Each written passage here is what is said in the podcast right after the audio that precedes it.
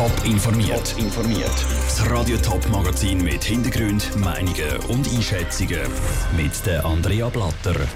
10.000 Passagiere sind betroffen So könnte es mit der Swiss Sea Series weitergehen. Und 4.000 Kandidaten wollen auf Bundesbern. So funktioniert die Organisation von Wahlen. Das sind die Themen im Top informiert. Swiss hat vorgestern alle ihre C-Series-Flugzeuge grounden. Das, weil sie in den letzten Monaten immer wieder Probleme mit dem Triebwerk gegeben hat. Und die haben offenbar schon im Airbus-Werk angefangen. Der Heinrich Steiner, Aviatik-Experte und ehemaliger Swissair-Pilot, erklärt, wie das Tests an solchen Triebwerken eigentlich laufen.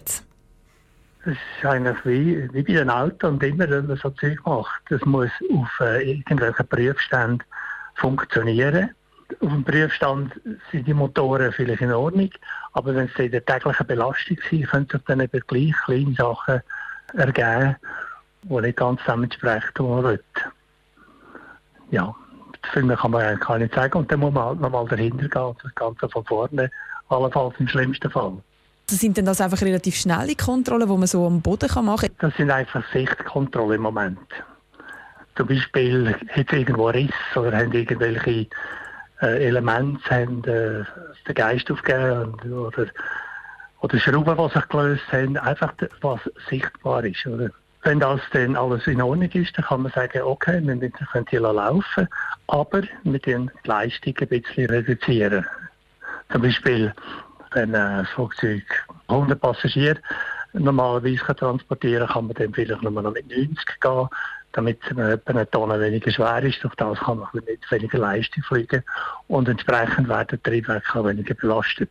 Es geht ja eigentlich schlussendlich um die Belastung von den Trieben, dass man die ein reduziert, damit der Fehler nicht wieder auftreten tut. Wenn es zum Beispiel nie mehr etwas äh, passiert, dann heisst das nichts anderes als dass die Triebwerke wahrscheinlich ein bisschen zu fest belastet waren vorher. Aber das kann man natürlich erst in Zukunft sagen. Da kann man jetzt nur spekulieren im Moment drüber. Der Aviatik-Experte Heinrich Steiner. Die Flugzeuge von der Swiss sind jetzt vorläufig alle wieder in der Luft. Ob es dort aber auch bleiben und das Triebwerkproblem wirklich nicht mehr auftauchen, das kommt erst noch aus. In ein paar Tagen ist es soweit. Es ist Wahlsonntag. Aber wie funktioniert eigentlich die Organisation von so Wahlen? Wann fängt die an? Und was passiert, wenn die Wahlen durch sind? Der Dominik Meyerberg hat die Antworten auf diese Fragen gesucht. Antworten auf diese Fragen gibt mir Barbara Periach. Sie arbeitet für die Bundeskanzlei. Sie leitet dort die Sektion Politische Rechte.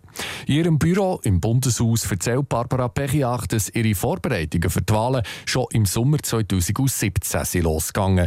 Dann hat die Bundeskanzlei die Sitzverteilung auf die Kantone gemacht. Das geht dann aber weiter und baut sich quasi stufenartig äh, auf bis eben zum Wahltag hin.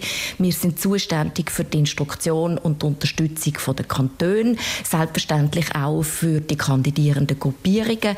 Also das ist ein ganzes Puzzle, das sich dort zusammensetzt über rund zweieinhalb Jahre, könnte man schlussendlich sagen. Die Bundeskanzlei kontrolliert sämtliche Kandidaturen. Da wird zum Beispiel überprüft, dass niemand in zwei Kantonen gleichzeitig kandidiert. Ein weiterer Punkt ist die Information der Bürgerinnen und Bürger.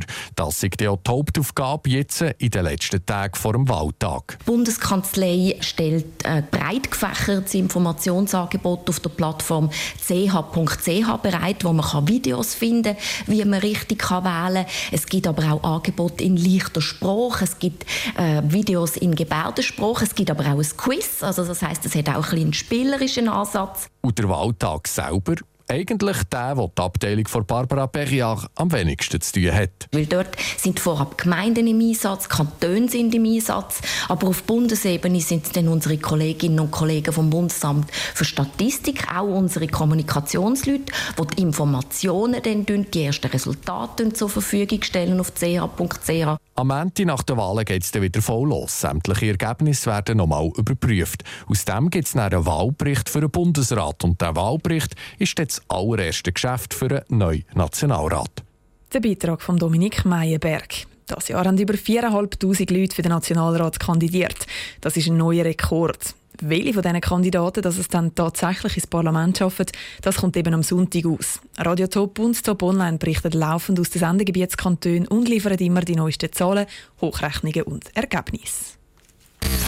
Top informiert, auch als Podcast. Mehr Informationen gibt's auf toponline.ch.